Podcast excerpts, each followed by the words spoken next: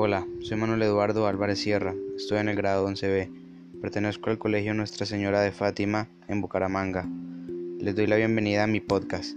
El día de hoy hablaré sobre la ambivalencia en la esencia del ser humano, reflejada en el libro En la senda del contrario, hecho por el escritor argentino Martín Blasco.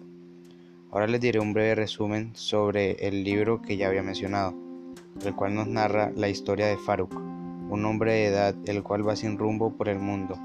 Él es un hombre del camino, pues pasa las noches donde lo ubique el camino y come lo que éste le ofrece. Luego de un tiempo, caminando sin rumbo, llega a una ciudad donde por su aspecto es privado de la libertad. Al llegar a la prisión, visualiza a una niña que está rodeada por los guardias. Faruk se les abalanza encima para salvar a la niña, la cual ahora sabemos que se llama Lía. Esta, en forma de agradecimiento, lleva a Faruk a su casa oculta, en la cual es recibido como uno más de la familia. Al pasar del tiempo, Faruk se entera que el pueblo es oprimido por el rey y además que está siendo buscado por los guardias, ya que logró conseguir que el pueblo tuviera un profundo respeto hacia él, causando así que el pueblo se rebelara en contra del rey, logrando derrotar a sus guardias. Hasta este momento, podemos ver que el libro fue escrito a base de contrarios, y podemos darnos cuenta de esto solo con mirar el comportamiento de Faruk, ya que era un hombre callado, pero hablaba con mucha sabiduría, un hombre tranquilo, que usó su ira de buena manera y así logró ganarse el respeto de la ciudad, llegándolo a ver como un referente de vida.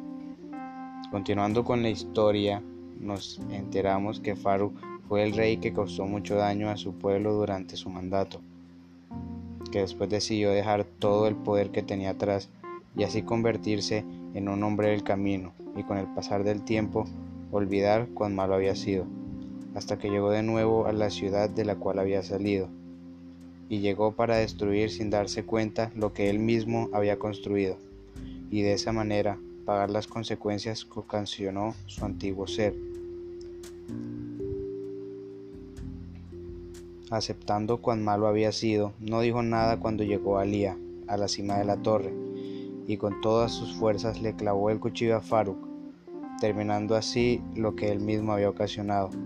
El final del libro nos deja impactados, ya que nos damos cuenta que no todo lo que nos hacen ver las personas de ellos es cierto. Esta característica está presente en todo el texto, en cada acto de Faruk, ya que intenta escapar de su pasado pero al pasar de los días, ese pasado está más presente en él hasta llegar a alcanzarlo.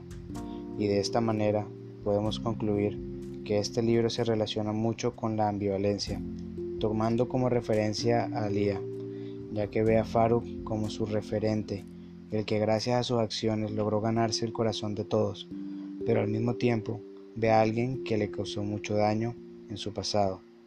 Bueno, hemos llegado al final de mi podcast. Muchas gracias por escuchar.